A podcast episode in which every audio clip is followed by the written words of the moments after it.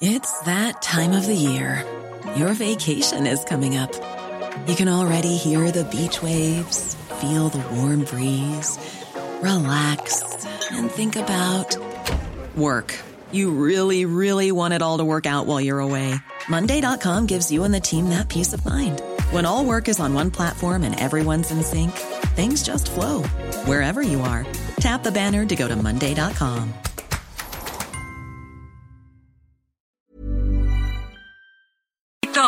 Cámara de Diputados, Legislatura de la Paridad, la Inclusión y la Diversidad. Heraldo Radio 98.5 FM, una estación de Heraldo Media Group. Transmitiendo desde Avenida Insurgente Sur 1271, Torre Carrachi, con 100.000 watts de potencia radiada. Heraldo Radio, la H que sí suena y ahora también se escucha. Esquina ruda, los chatarras y por los técnicos, la comida saludable. La ramen le comete una falta por exceso de sodio. El brócoli resiste por sus habilidades contra el cáncer. La dona enreda sus grasas saturadas contra las cuerdas y el pescado vence con sus proteínas y fósforo bueno para la cabeza y el cuerpo. Las papas fritas que incrementan la obesidad y la diabetes son vencidas por el maíz rico en vitaminas y nutrientes. Gana los alimentos saludables. Identifica los productos rudos por los sellos. Elige alimentos saludables. Secretaría de Gobernación, Gobierno de México. En Galerías El Triunfo, los Reyes llegaron para liquidar la Navidad con un 15 hasta un 75% en toda la tienda. Y no solo eso, además todas nuestras líneas de Navidad y artículos infantiles con un 25% de descuento, que no podrás dejar pasar. Sigue disfrutando de las mejores promociones que solo nosotros tenemos para ti, porque nunca dejamos de traer novedades. Galerías El Triunfo, contamos con meses sin intereses. Pregúntanos, visítanos en cualquiera de nuestras 46 sucursales. Da clic en www.galeriaseltriunfo.com. Síganos en nuestras redes sociales. Aplique restricciones.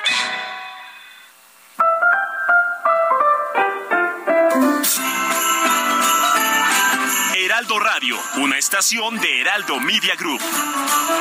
La H que sí suena y ahora también se escucha.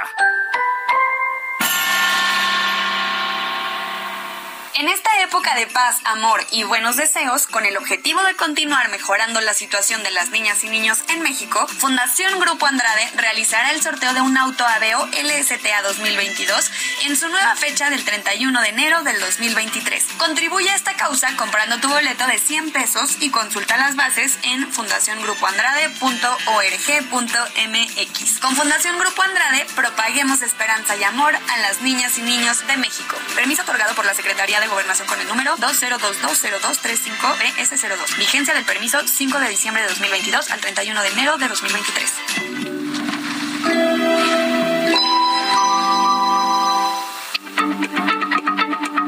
Heraldo Radio, la H se lee, se comparte, se ve y ahora también se escucha.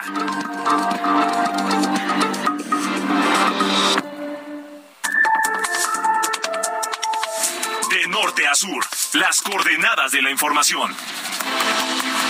Con Alejandro Cacho.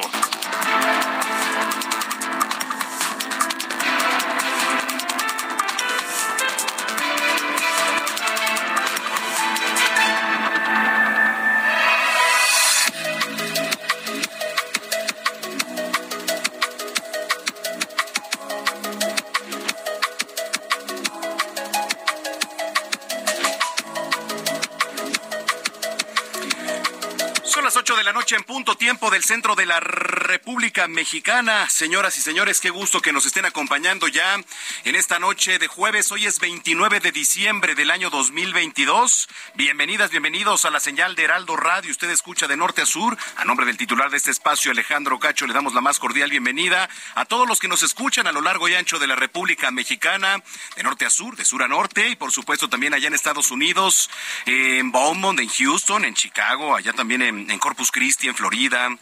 Muchos, muchos saludos a nuestros paisanos que nos ven también en diferentes canales ahí. Y de hecho usted también lo puede hacer. Lo único que necesita es ingresar a nuestra página que es www.heraldodemexico.com.mx. Le repito, www.heraldodemexico.com.mx. Ahí hay un apartado que dice Radio, usted le da clic y le manda nuestra transmisión completamente en vivo aquí desde Insurgente Sur 1271. Aquí está ubicada la Torre Carrachi y al interior las instalaciones desde donde estamos transmitiendo en este momento completamente en vivo.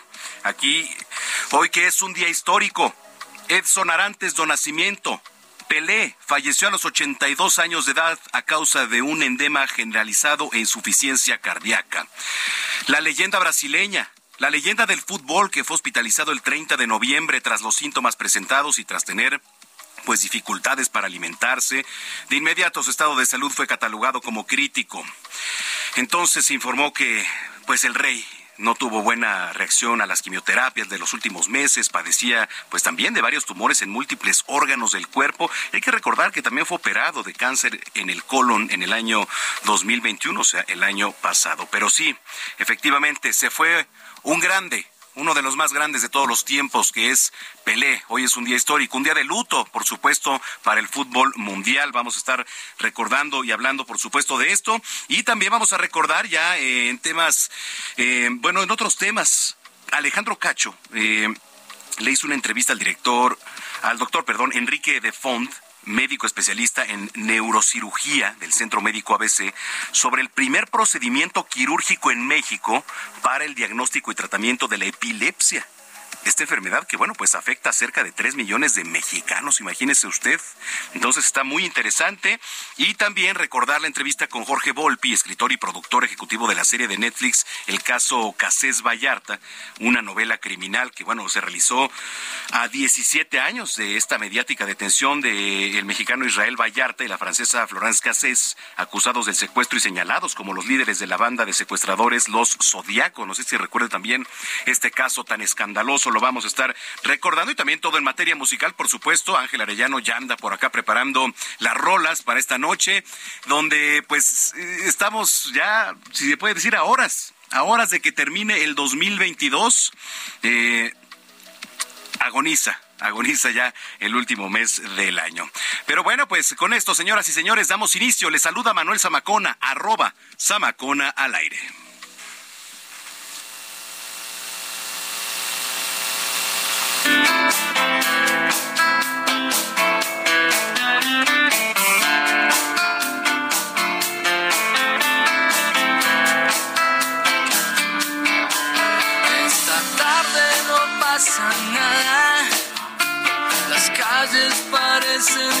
Desiertas, Carmencita se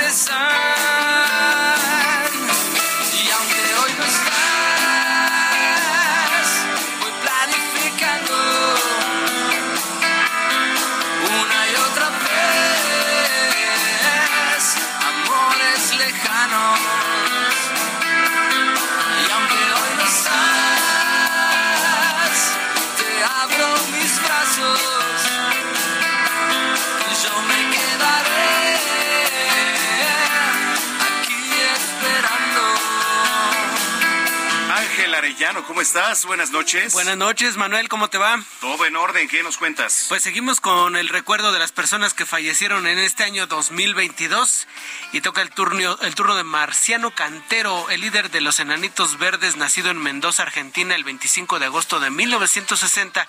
Él falleció el 8 de septiembre del año 2022. Nos sorprendía cuando damos la noticia de que estaba internado y de repente se confirma su fallecimiento. Marciano Cantero, que fue músico, bajista y cantante, compositor argentino también de este reconocido grupo llamado Los Enanitos Verdes. Sí, cómo no. Y que tenía gran amor por México. Vivió un tiempo en el estado de Sonora y eh, después regresó allá a su natal Mendoza en Argentina.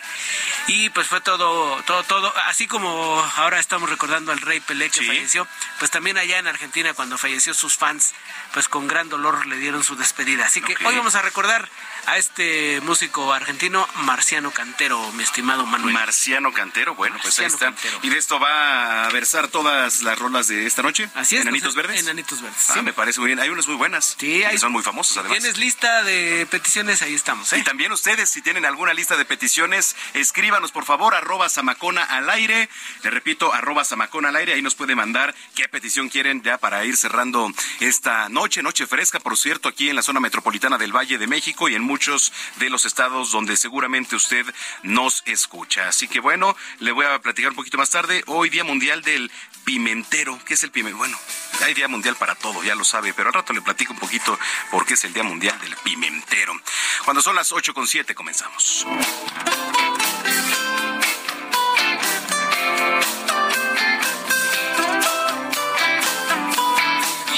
De norte a sur, con Alejandro Cacho.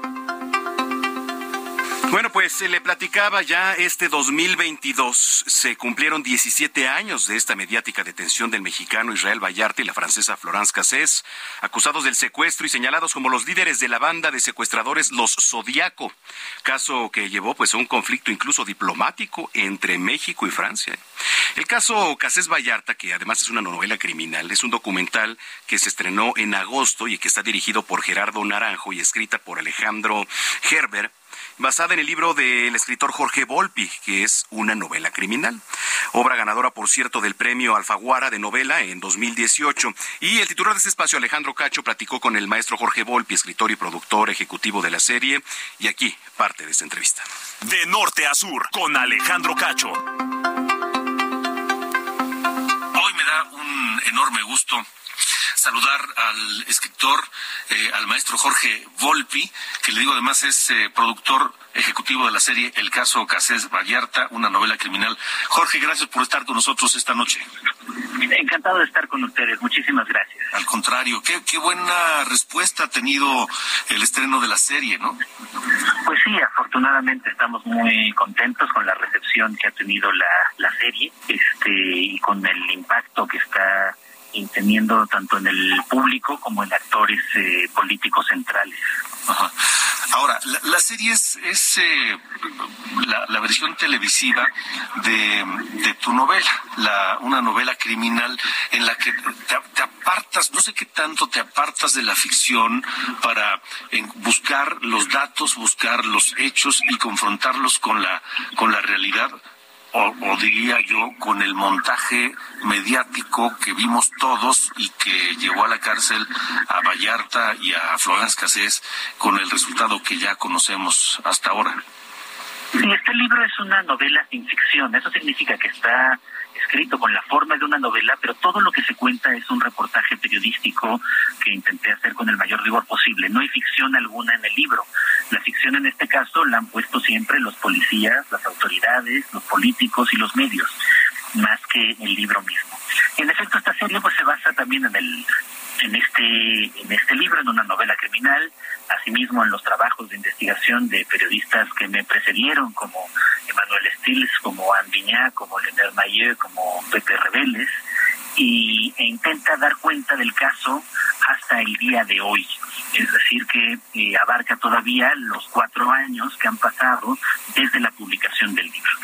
Ahora, eh, más allá de, más allá de, de, mostrar esta parte oscura de, del México pues eh, del México corrupto, del México de un sistema judicial y policiaco eh, oscuro, insisto, más allá de eso, eh, intenta demostrar la culpabilidad o inocencia de estos dos personajes de Vallarta y de Casel.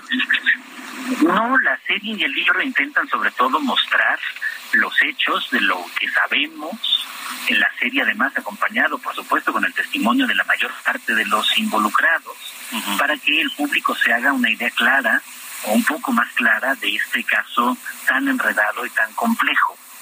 Eh, al mismo tiempo, la serie y el libro dejan claras las enormes irregularidades que hubo en el proceso, deja claro que Israel Vallarta y Francés fueron detenidos eh, el día anterior y no cuando se anunció, que fueron que Israel Vallarta y su familia fueron torturados sistemáticamente y ya estas solas dos condiciones tendrían que ser suficientes para que Israel fuera liberado.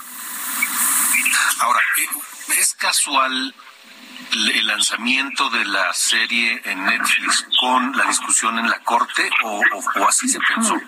No, no es absolutamente casual. Eh, a la serie, a los productores, a Pablo Cruz, a Alejandro Gerber, a Gerardo Naranjo les tocó justamente igual que a todos nosotros una pandemia en medio, eh, el trabajo enorme de tratar de ir buscando y recopilando los testimonios, así que en realidad pues no, es una absoluta coincidencia que finalmente cuatro años después de iniciar el proceso de la serie y de la publicación de la, de la novela, eh, justo la discusión tenga que ver con la prisión preventiva, este instrumento, prisión preventiva oficiosa, que como vemos en el caso de Israel Vallarta, es terrible y no ayuda en absoluto a la. Más allá de, de hacer una investigación pulcra, sólida, llena de pruebas, testimonios y demás, que lleve al juez a una, a una sentencia, justa, pues este, no sé si eso podrá ser posible en este momento después de todo lo que ha pasado eh, y todo el tiempo y todo el manoseo del asunto, Jorge. No, como dijo muy claramente el ministro Arturo Saldívar en su momento, el efecto corruptor, o sea, la voluntad específica de la policía, de la AFI, del Poder Judicial en ese momento, sobre todo en algunas eh, partes de los procesos, de que no pudiera saberse la verdad, contamina por completo el proceso en su conjunto. Eso significa que hace imposible saber la verdad. Y por lo tanto, como es imposible saber la verdad, debe prevalecer la presunción de inocencia. Este es el argumento con que eh, Florence fue liberada y por lo tanto ella es inocente porque todos somos inocentes, algo que nos pruebe lo contrario. E Israel Vallarta desde hace 17 años sigue siendo inocente porque nadie le ha probado en 17 años que sea culpable. Sí, porque además hay que recordar que este este libro tuyo, una novela criminal, una novela eh, aclamada, premiada con el Alfaguara de 2018, eh, tomaría el libro y la serie una dimensión distinta si es que la Corte decide eh, no echar abajo porque lo veo difícil, pero por lo menos regular el tema de la prisión preventiva oficiosa. ¿no? Pues sí, eh, dos consecuencias que podrían ocurrir que serían muy importantes en efecto que se limite eh, enormemente, yo diría que desaparezca la prisión preventiva oficiosa para que sean los jueces que en cada caso determinen si hay condiciones por las cuales hay que aplicarla y no simplemente a rajatabla, que es lo que vulnera profundamente la presunción de inocencia. Y en segundo lugar, el que, sabiendo que Israel Vallarta y su familia fueron privados de cualquier condición de debido proceso y además eh, sistemáticamente torturados sean, por lo tanto, liberados. Estamos platicando con el, eh, uno de los escritores mexicanos contemporáneos más importantes y reconocidos, el maestro Jorge Volpi, que además es autor de una novela criminal que sirvió de, de eje, de, de, guion para esta serie exitosa de Netflix que, ya, ya está desde el jueves pasado disponible. Eh, el caso eh, Vallarta Casel, una novela criminal. Jorge, ¿cuáles son las lecciones que deja el caso de eh, Israel Vallarta y Florence Cassés desde tu óptica como no solamente como autor sino como eh, eh, periodista y como investigador y como alguien que se tomó el tiempo de recopilar toda la información compararlos investigarlos etcétera.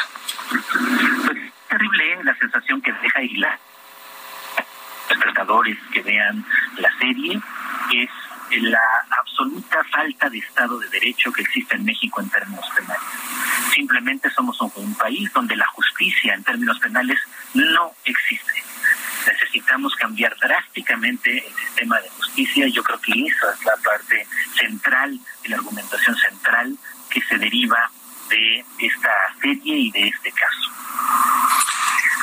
Hemos aprendido de él, Jorge. ¿Tú ves mejor una justicia mejor actualmente? No, no, no, no. En absoluto hemos mejorado. Lo, si, eh, aunque hubo una mejora importante en términos eh, eh, jurídicos con la reforma del 2008, la introducción del sistema penal acusatorio, la realidad es que todavía ha sido muy limitado y sabemos al día de hoy que eh, solo menos del 1% de los delitos que este, cometen, que se denuncian, se resuelven. Y eso pues lo único que habla es de que no tenemos en ninguna medida justicia en nuestro país y eso espero que seamos todos mucho más conscientes para que eso nos ayude a, este, a cambiarlo.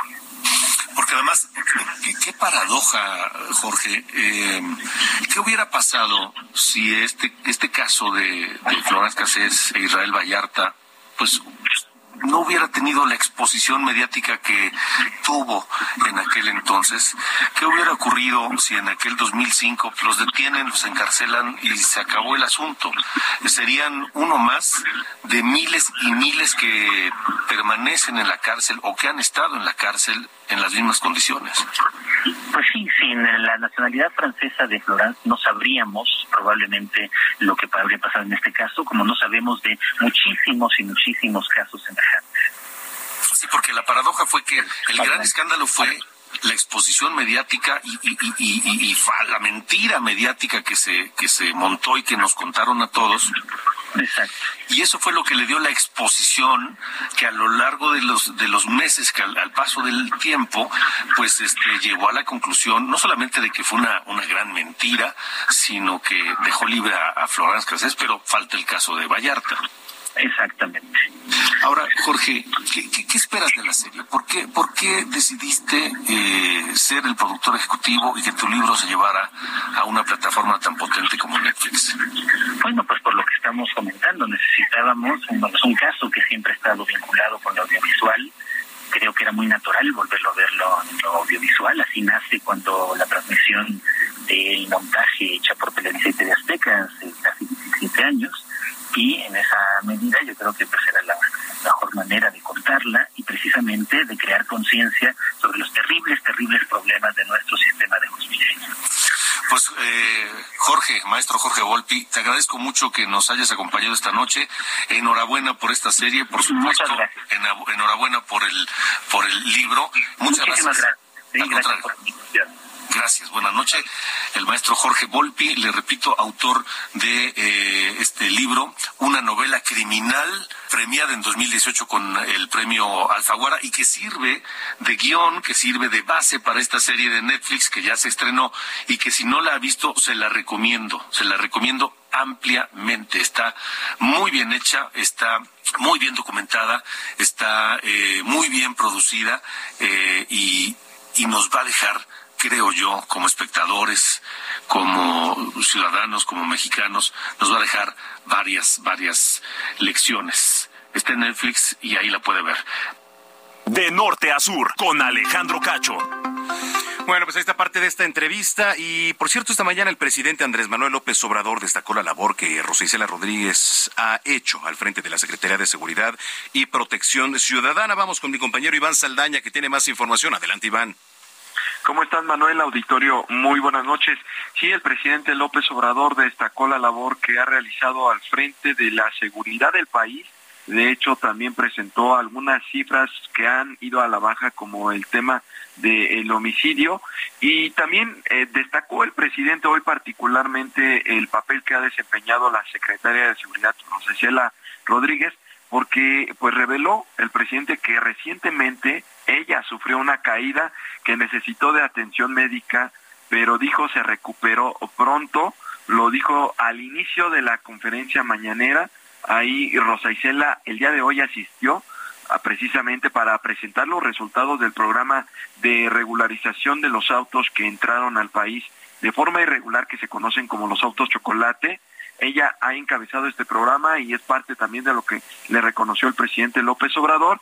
Y pues ahí anunció la secretaria que eh, este programa que vencía el 31 de diciembre próximo se va a extender tres meses más hasta el próximo 31 de marzo. Toda esta idea, eh, Manuel, pues la dio eh, para revelar precisamente también que pues había sufrido este accidente la secretaria Rosa Isela, pero dice ya está bien. Escuchemos cómo lo dijo esta mañana el presidente López Obrador. Va a informar Rosa Isela Rodríguez, secretaria de Seguridad y Protección Ciudadana, que nos da mucho gusto que se está reincorporando después de que tuvo un accidente, dirían en algunos lugares, una caída. Es que ella es joven, pero ya la gente mayor, pues debemos de tener cuidado. Y ya en escaleras y en el baño, hay que tener barandales, porque es riesgoso ya las caídas a determinada edad. Pero Rosicela está muy joven y se recuperó pronto. Solamente un poco de contexto, el pasado lunes el mandatario federal informó que Rosicela Rodríguez interrumpió sus labores por un tema médico, pero no especificó el motivo. Sin embargo, eh, pues adelantó el mismo día que iba a participar este jueves en la mañanera para dar un anuncio sobre este programa de regularización de los llamados autos chocolate. Después, el mismo lunes por la tarde, la propia secretaria de Seguridad pues anunció a través de sus redes sociales que había retomado su agenda con su equipo de trabajo para pues llevar eh, retomar las riendas de la seguridad del país desde entonces y el día de hoy se vuelve a presentar en la conferencia mañanera Manuel Auditorio. Bueno, pues esta información te agradezco mucho, Iván. Buenas noches. Muy buenas noches. Oiga, que por cierto, eh, no lo hemos comentado el día de ayer, pero sí hay que destacar que el Papa emérito Benedicto XVI está bastante malo de salud. De hecho, el Papa Francisco está pidiendo orar por su salud porque sí se encuentra muy enfermo. ¿eh? Eh, el anterior pontífice tiene actualmente 95 años de edad y desde su dimisión, que fue en 2013, vive en Mater Ecclesi que es un monasterio ubicado en la ciudad del Vaticano. La salud de Joseph Ratzinger debido pues ya a la edad es frágil, pero su mente pues aún funciona bien, como ha explicado en varias declaraciones su secretario personal George Ganswin. Aunque bueno, estas declaraciones del Papa Francisco hicieron pensar que tiene un agravamiento de sus condiciones aún mayor. Vamos a estar también platicando de ello. Cuando son las 8 de la noche con 23 minutos, nos arrancamos con musiquita. Esto que es tu cárcel de Enanitos Verdes, de autoría de Marco Antonio Solís, por supuesto. Entonces con esto nos vamos a ir a una pausa. Regresamos. Yo lo invito a que nos sigan en redes sociales, arroba Samacona al aire. Le repito, arroba Samacona al aire. Ahí mándenos sus mensajes. Si tiene alguna petición especial también para este jueves, la vamos a tomar en cuenta. Recordamos a Marciano Cantero, por supuesto, de Nanitos Verdes, así que por eso estamos en nuestra selección musical. Regresamos, por supuesto, con la coyuntura y hablar del. It's that time of the year. Your vacation is coming up. You can already hear the beach waves, feel the warm breeze, relax, and think about work. You really, really want it all to work out while you're away. Monday.com gives you and the team that peace of mind. When all work is on one platform and everyone's in sync, things just flow wherever you are. Tap the banner to go to Monday.com.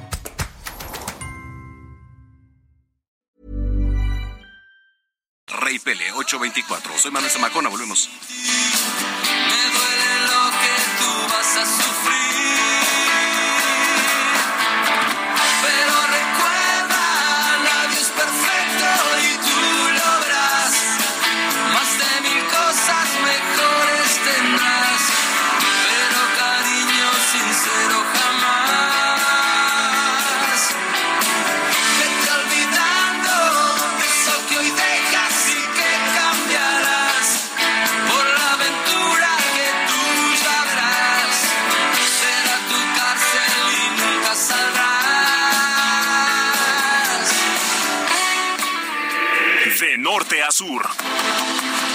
Con Alejandro Cacho.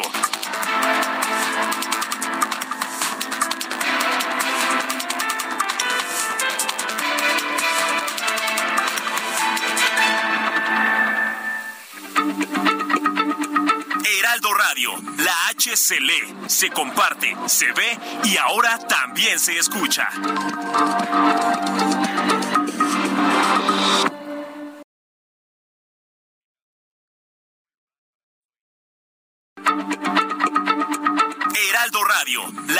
Se lee, se comparte, se ve y ahora también se escucha.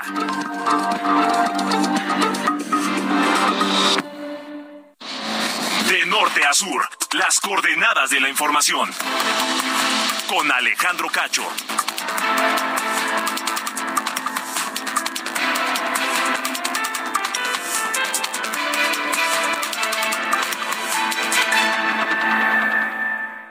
Inmediata de una Ford Expedition Limited 2022 o de una Ford Expedition Max 2022. Ambas de nivel blindaje 5. Unidades exclusivas para México. Visítanos en Fort Andrade, Calzada de la Viga, 1880, Mexicalcingo, Ixtapalapa. Código postal 09099, Ciudad de México. O llama al 552128 4071.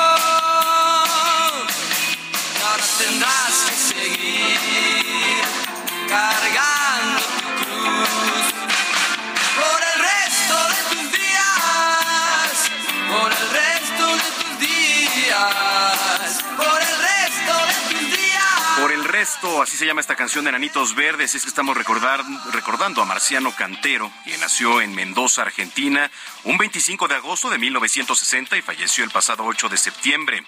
Bajista y líder de Nanitos Verdes, cantante también, por supuesto, así que lo recordamos esta noche a Marciano Cantero de Nanitos Verdes. Es por el resto. La balanza siempre estaba a tu favor.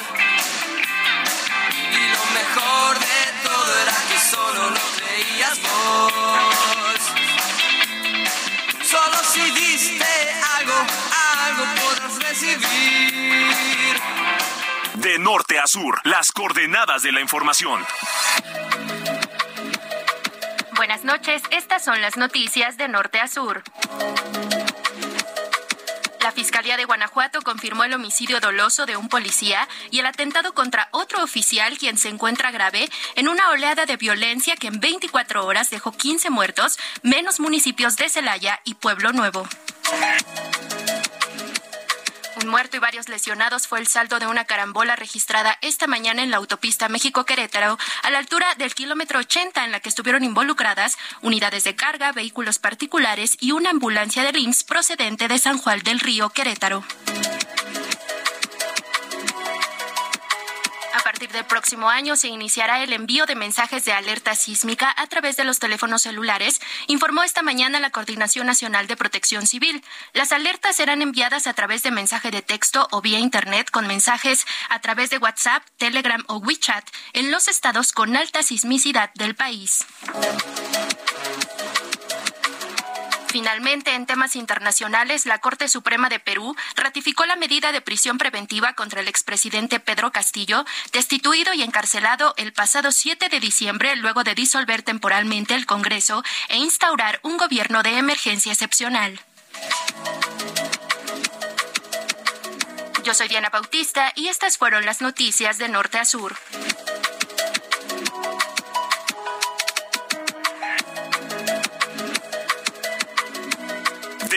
Sur, con Alejandro Cacho.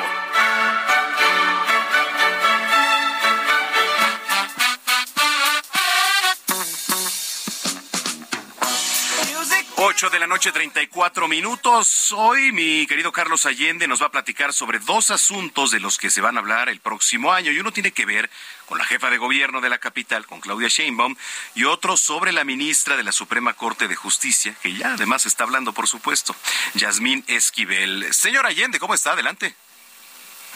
Mi estimado Zamacona, como ves, un poco la, la temporada me alcanzó en, mi, en, la rasposidad de mi voz, pero eh, aquí seguimos y es pues, una disculpa, ¿no? De antemano a todo la, el público de, de, norte a sur.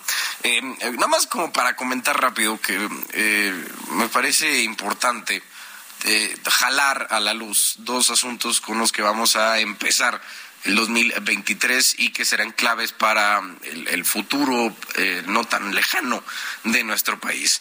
Eh, sin duda me refiero primero al tema de la tesis de la ministra de la Suprema Corte, Yasmín Esquivel, y también a estos espectaculares que han surgido sobre la, jefa de gobierno, que todos sabemos que es la preferida ¿no? del presidente para estar en la boleta presidencial en 2024 entonces, como diría Jack el Destripador, vamos por partes.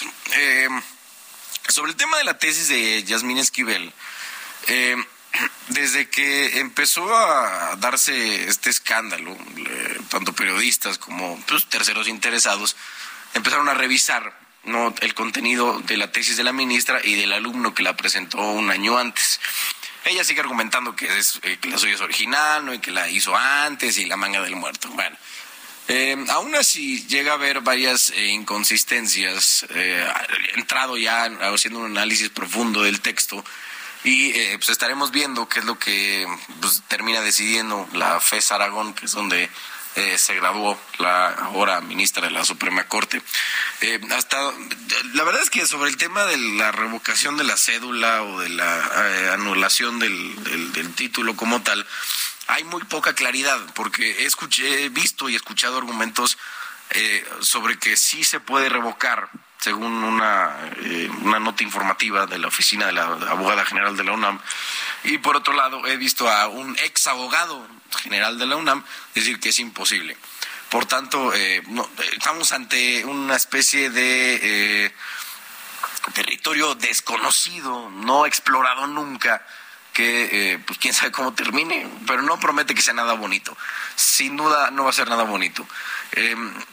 Sí creo, sí creo que lastimó mucho las posibilidades de, llegar a, la presidencia de la Corte para Yasmín Esquivel.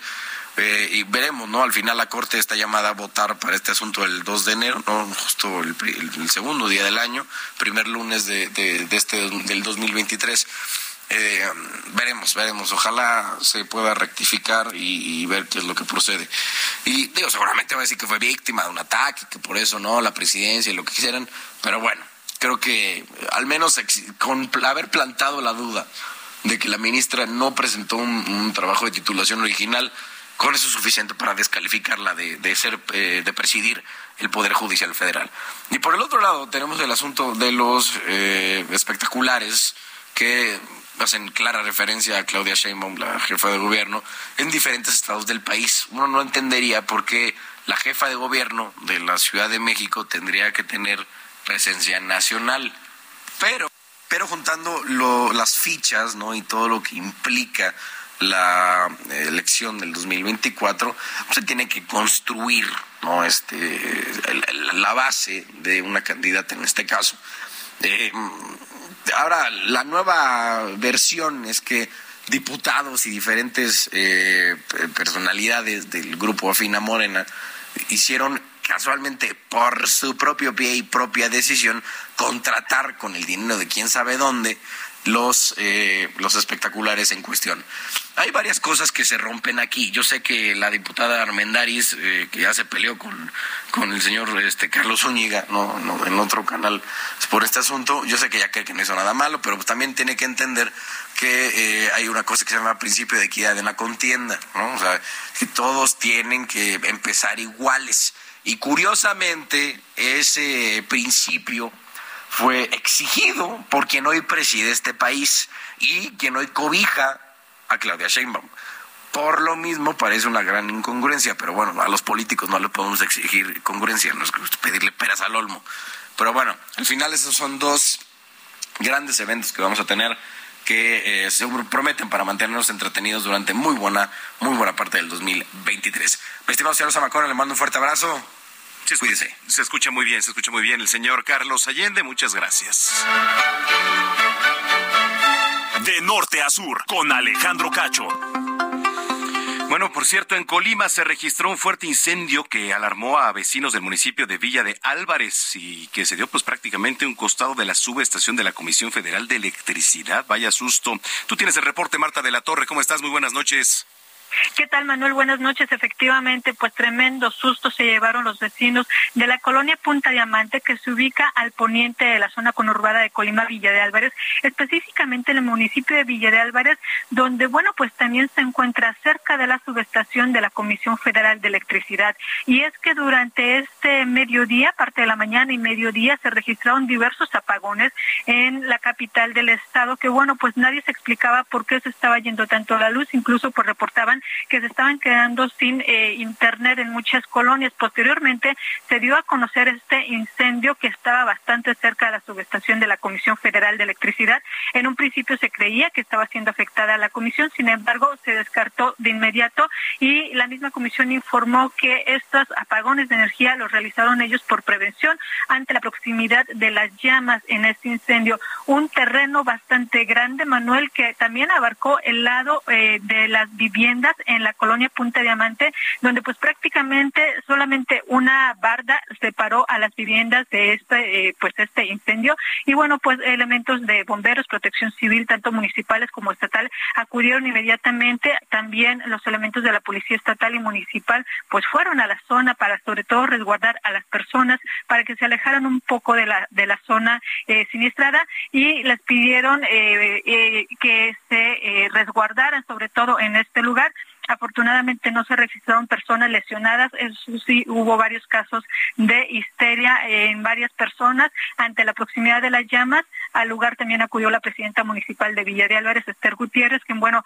ella anunció o confirmó que no hubo personas afectadas, que sí se lograron sofocar a tiempo las llamas. Hubo algunas afectaciones en viviendas, sobre todo en los patios, en la parte trasera, y se van a estar levantando pues denuncias penales por la responsabilidad de estos incendios. Y es que ya se ha advertido a la población, pues evitar eh, realizar todas las actividades que propician estos incendios. E incluso, pues bueno, es una zona donde se registra una gran cantidad de incendios en este en esta temporada de estiaje y por eso es que van a estar presentando las denuncias correspondientes, porque bueno, como ya se vi, ya se vio el día de hoy, puede eh, determinar en daños eh, pues bastante severos, incluso pues también eh, lastimar a las personas y por esta razón es que se va a proceder así, pero por lo pronto se reportó saldo blanco, solamente un tremendo susto, Manuel. Pues qué bueno que quedó en eso, Marta. Muchísimas gracias y que pases buena noche.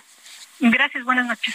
Es Marta de la Torre allá en Colima. Bueno, oiga, el pasado 14 de septiembre Alejandro Cacho platicó con el doctor Enrique de Font, médico especialista en neurocirugía del Centro Médico ABC, que logró el primer procedimiento quirúrgico en nuestro país que se utiliza para el diagnóstico y además tratamiento de la epilepsia, que bueno, pues además es una enfermedad que afecta a más de 3 millones de mexicanos. Vamos a escuchar parte de ella. De norte a sur, con Alejandro Cacho con mayor frecuencia, por lo menos una a la semana, por lo menos una a la semana, sería fabuloso. Es posible que usted conozca a alguien que sufre de epilepsia. Hay tres millones en México nada más, 70 millones de personas en el mundo. Y las personas que sufren ataques epilépticos tienen un mayor riesgo de, de, mortandad, tres veces mayor que el resto de la población. Es por ello que este avance, este logro de los eh, neurocirujanos Enrique de Font y Javier Terrazo del Centro de Diagnóstico y Tratamiento de Epilepsia del Centro Médico de ABC es, es, un, es un avance mayúsculo y es una gran noticia. Eh, y, y yo le quiero agradecer esta noche al doctor de Font que nos acompañe y que nos explique en qué consiste este, este tratamiento. Es la primera estereoelectroencefalografía en México. Doctor Enrique de Font, gracias por haber estado, por aceptar y estar con nosotros de norte a sur. Buenas noches. Hola Alejandro, ¿qué tal? Buenas noches. Antes que nada, pues agradecerte la, la invitación entre tantos temas tan importantes que tienes que tratar en tu noticiero, que le dediques unos momentos a la ciencia y a la salud, te lo agradezco. Es que esto también es muy importante, doctor. es muy importante insisto, quisiéramos dar por lo menos una a la semana, una noticia así, y además logrado por médicos mexicanos, por sus propios, eh, por, por, su interés, por su, con sus fondos, por su, por su, por su amor a los pacientes, a la medicina. A ver, ¿de qué se trata? ¿De qué estamos hablando, doctor De Font? Sí, bueno, la, introducción que diste es el contexto. Hay más o menos entre 2 y 3 millones de personas que sufren epilepsia en el país. Y de esos se sabe, igual que en México, en el resto del mundo, que una tercera parte no van a poder controlarse con medicamentos, ni con dos, ni con tres, ni con más medicamentos. Este grupo de personas con epilepsia se les, se les define como refractarios o farmacoresistentes. Y otra vez, una tercera parte de estas personas, aproximadamente un cuarto de millón de personas en México, requieren algún tipo de cirugía de epilepsia. Y hay dos problemas muy importantes. Uno es que primero la gente no sabe o no, no conoce que en México cirugía de epilepsia. Y la otra es que la misma epilepsia tiene un estigma social diferente a otras enfermedades. Entonces muchas veces eso complica eh, que, que, tengan el acceso a los tratamientos adecuados. Eh, en un grupo determinado de pacientes que son refractarios y requieren cirugía de epilepsia, que son candidatos a algún tipo de cirugía de epilepsia, con algunos estudios básicos, con una resonancia magnética o un electroencefalograma que se pueden hacer en muchos hospitales, afortunadamente, del país, es suficiente para establecer el sitio de origen de la epilepsia. Este tipo de, de casos se llaman epilepsias focales. Pero hay un grupo de pacientes que pensamos que tiene una epilepsia focal, pero con esta primera batería de estudios no es posible determinar el sitio exacto del origen de la epilepsia y por lo tanto no podemos hacer una propuesta de tratamiento quirúrgico. Entonces, para eso se inventó este recurso tecnológico muy avanzado que se llama estereoelectroencefalografía. Esto consiste en, una vez que tenemos una hipótesis para establecer desde un punto de vista teórico de dónde se origina la epilepsia en esos casos, pero no la podemos demostrar con estos estudios de primera línea, entonces hacemos una planeación en un software, en un sistema eh, tridimensional, que planeamos en qué puntos del cerebro queremos colocar electrodos para poder, para poder tener un registro exactamente desde dentro del cerebro. Entonces, cada paciente es diferente, pero por medio de esa tecnología eh, podemos introducir de una forma muy precisa, también de una forma muy delicada y completamente indolora, unos que miden menos de un milímetro de grosor, pero tienen diferentes puntos de contacto. Entonces, esto nos permite tener entre 100 y 200 puntos de registro dentro del cerebro, con un riesgo cercano al 1 1.5% y con una certeza submilimétrica. Entonces, podemos hacer un registro, eh, una vez que implantamos los electrodos, pasamos el paciente a una unidad de monitoreo en la que permanecen despiertos, platicando, comiendo en la comodidad de una habitación, con los electrodos implantados durante un periodo determinado, que pueden ser desde tres, cuatro días hasta una semana o quizá más, para que podamos registrar crisis convulsivas. Una vez que tenemos esta información suficiente, ya podemos saber en estos pacientes que de otra forma no lo hubiéramos podido conocer, exactamente dónde se origina la crisis, cómo se distribuyen de una forma tridimensional dentro de un circuito eléctrico y por lo tanto podemos eh, hacer una propuesta de tratamiento.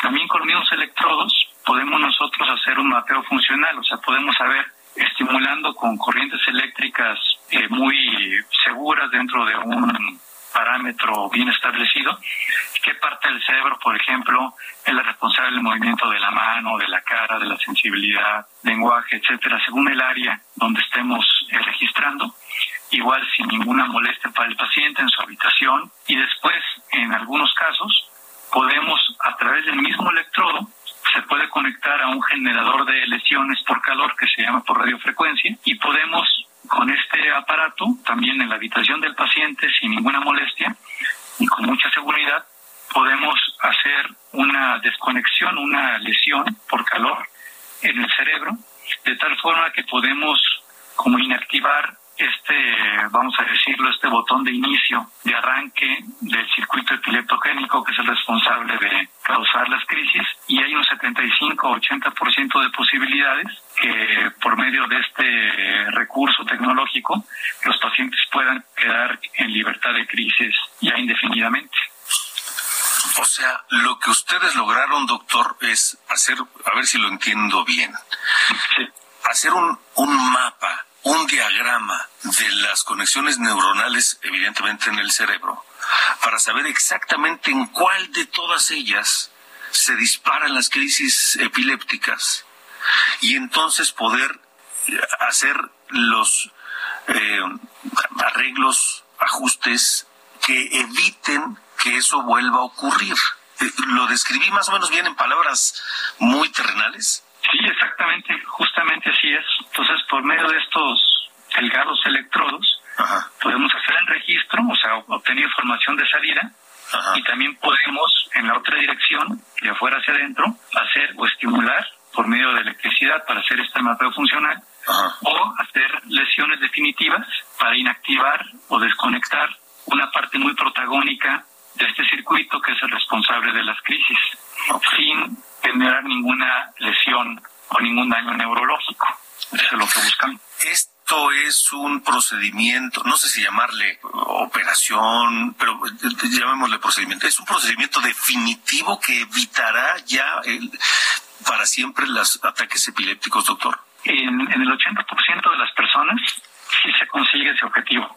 Hay un 20-25% que la información que obtenemos eh, no es suficiente para hacer esta propuesta quirúrgica o resulta que está en un área que le llamamos elocuente. Por ejemplo, si coincidiera que la zona de inicio de las crisis está, por ejemplo, en la zona responsable del movimiento de la mano o del lenguaje, pues en el caso de que se tratara, se lesionara esa parte para inactivar la epilepsia, el costo funcional sería altísimo porque se provocaría un daño neurológico irreversible que es insostenible, ¿no? Es algo que no sería impensable. Gracias, gracias, doctor.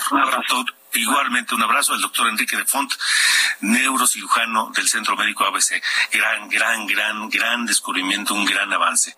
De norte a sur, con Alejandro Cacho. Bueno, antes de irnos, eh, no podemos eh, despedirnos sin recordar que este jueves 29 de diciembre el mundo del fútbol se vistió de luto después de que se confirmara la muerte de Edson Arantes do Nascimento, mejor conocido como Pele, considerado por muchos como el mejor futbolista de todos los tiempos. Tras pasar cerca de un mes hospitalizado en Brasil, el tres veces campeón del mundo perdió la vida a las 3 de la tarde con 27 minutos de hoy.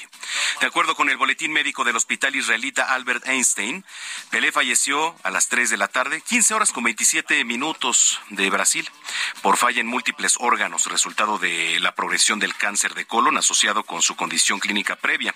Durante su estancia, la leyenda de 82 años también presentó malestares relacionados con disfunciones renales y cardíacas. Pelé, hay que recordar, fue internado el pasado 29 de noviembre para una reevaluación de su tratamiento de quimioterapia contra el cáncer de colon detectado en septiembre del año pasado y para tratar una infección respiratoria derivada de un contagio reciente de COVID, según los médicos y su familia. Edson Arantes do Nascimento, Conocido internacionalmente como Pelé, fue considerado uno de los mejores futbolistas en la historia gracias al excelente rendimiento que mostró, sobre todo con la selección de Brasil, el Santos de Brasil y el New York Cosmos allá en Estados Unidos. En distinciones individuales, Pelé cuenta con importantes reconocimientos como FIFA, Balón de Oro, Jugador del siglo de la FIFA, Onzo histórico del Balón de Oro, Equipo Mundial del siglo XX, Equipo histórico de la Copa Mundial FIFA, mejor jugador joven de la Copa Mundial de Fútbol equipo de las estrellas de la Copa Mundial de Fútbol. Entonces, bueno, pues así lo recordamos. Y ahorita nos encontramos una nota de julio de 2016 que decía, Edson Arantes do Nascimento, Pelé, anunció en su cuenta de Twitter que ha compuesto y grabado la canción Esperanza para los Juegos Olímpicos de Río de Janeiro. Esto le repito en 2016. Nos despedimos con esto, que es Esperanza que grabó Pelé. Mañana tenemos una cita en punto de las 8 de la noche aquí en este espacio a través de Heraldo Radio. Yo lo espero en unos minutos a las 10 de la noche a través del canal 8 Heraldo Televisión en las noticias de la noche y mañana en punto de las 9 de la mañana también a través de Heraldo Televisión. A nombre de Alejandro Cacho, yo soy Manuel Zamacona, arroba Zamacona al aire. Pásela bien y hasta entonces. As nações do mundo contas pra celebrar. Amor e muita. Unidos somos mais. E é um novo tempo que a gente avista.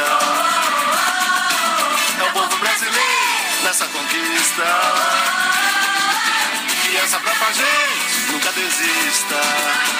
Nunca desista. Nunca desista.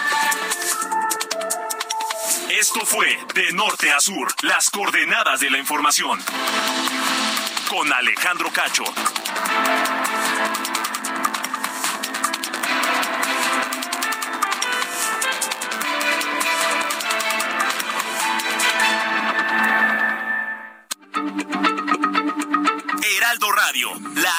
Se lee, se comparte, se ve y ahora también se escucha.